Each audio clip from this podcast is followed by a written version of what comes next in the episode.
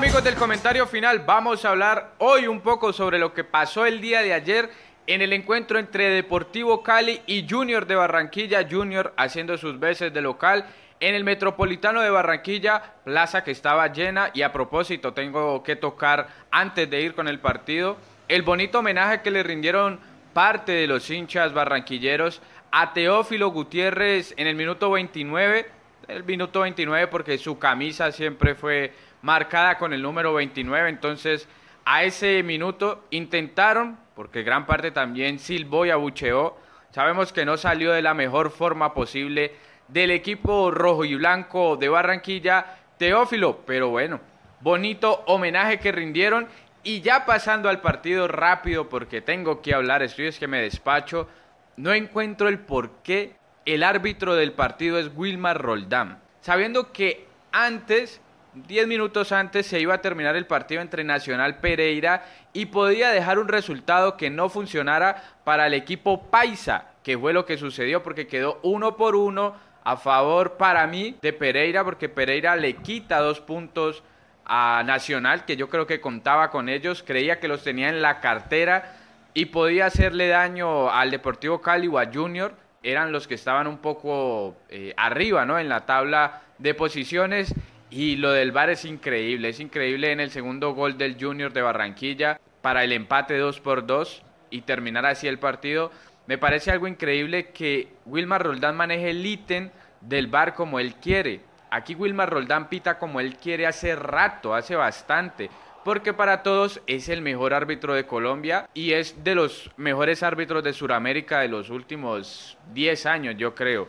Pues así lo vienen catalogando a él a Pitana y a muchos otros que son más malos que buenos árbitros, la verdad. Son más bien cancheros y saben manejar los partidos y como lo dijo Gallardo en, en una entrevista previa a un partido donde Pitana pitó, le da a uno más miedo cómo manejan el partido y la influencia que pueden llegar a tener que cómo puedan desarrollar su trabajo, porque de verdad que lo de Roldán ayer es para mí vergonzoso y para revisar, pero no lo van a revisar porque es de los queridos, de, los, de los árbitros de afectos en la Di Mayor y para el señor Imer Machado y para el señor Oscar Julián Ruiz y todos los que vengan de ahí para allá que tengan que ver con ese grupo de trabajo es de, de los cariños de ellos. Entonces no va a pasar nada, aparte no van a salir a decir que se equivocó el mejor árbitro de Colombia, ¿no? ¿Qué problema tendríamos ahí donde salgan a decir eso? Pero para mí un ítem es que el balón debe salir. En lo que he podido leer y entender, el balón debe salir, ahí se termina la jugada y ahí puede retrotraer la jugada y mirar qué ha pasado. Así hayan pasado cuatro o cinco minutos, ahí ya puede él mirar qué ha pasado y determinar si era penal o no. Para mí es penal, claro, Colorado no puede saltar con la mano arriba. Es, es el único jugador que piensa que no le van a pitar ese penal con VAR pero no sé por qué Roldán no respeta cómo está demarcado los ítems en la International Board para el bar y él para el partido, pita y para el partido y penal. Pues claro, era el 88 y se te acaba el partido, pues no le haces el favor a Nacional de que se empate, pero bueno, el fútbol es de, es de jugarlo, queda 2 por 2 el partido, para mí un puntazo para el Deportivo Cali porque el partido siempre fue vehemente, fue rápido y en algunas ocasiones se vio superior el Junior al Deportivo Cali y, eso pues me parece que lo favorece mucho el punto, pero es mejor tener tres puntos que uno, pero bueno, dejemos ahí ya el tema Roldán, empiezo con eso porque hace rato venía mirándolo y dije no, tengo que hablar del el tema Wilmar Roldán. Ya hablando del desarrollo del partido, me parece que el Deportivo Cali recuperaba bien el balón defensivamente, estaba táctica y estratégicamente bien parado dentro del terreno de juego, pero perdía muy rápido el balón. El balón no llegaba a la zona de dos, tres cuartos, donde está Teófilo, Kevin Velasco, John Vázquez, y pues ya en el final de las jugadas, como lo vimos Harold Preciado, que logró convertir frente a Sebastián Viera, que para mí en el primer eh, gol del Deportivo Cali, pues es muy bueno Viera, la verdad, está muy bien parado dentro, de sus tres palos. Cuando remata por primera vez, luego del pase de Teófilo Harold, dije, qué buen remate, pero estaba bien parado Viera, le queda el rebote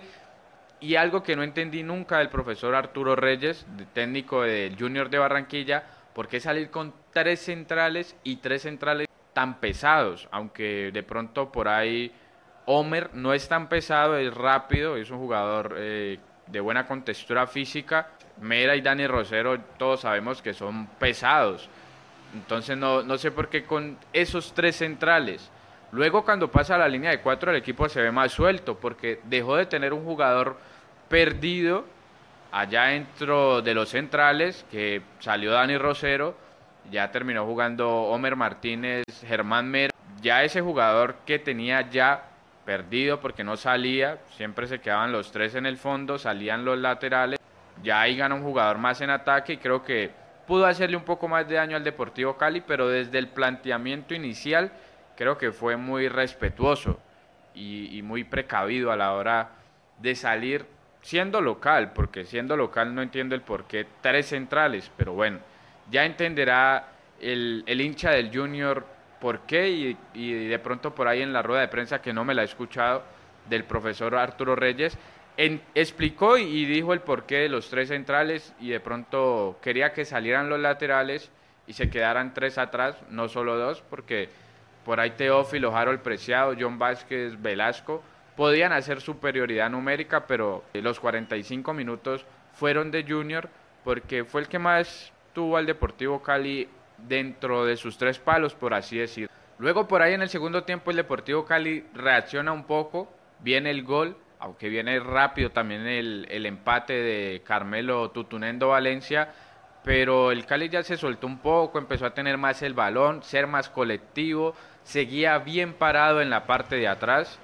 porque muy bien el trabajo de Marsiglia Menose, mejor todavía eh, ofensivamente Marsiglia, porque luego viene y convierte el 2 por 1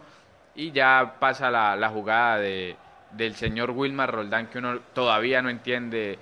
por qué para el partido así tan abruptamente, sabiendo que pues es claro el VAR, ¿no? Tiene que esperar a que termine la jugada, a que salga el balón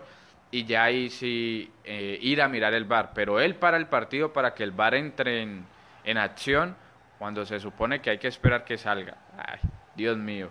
Cosas del fútbol, cosas del fútbol. Bien Guillermo de Amores, me parece que el día de ayer Guillermo de Amores estuvo bien parado entre los tres palos, seguro. Ese de Amores que vimos en los primeros partidos cuando llegó con Alfredo Arias y ha venido retomando su nivel con la llegada del señor Dudamel, el técnico venezolano,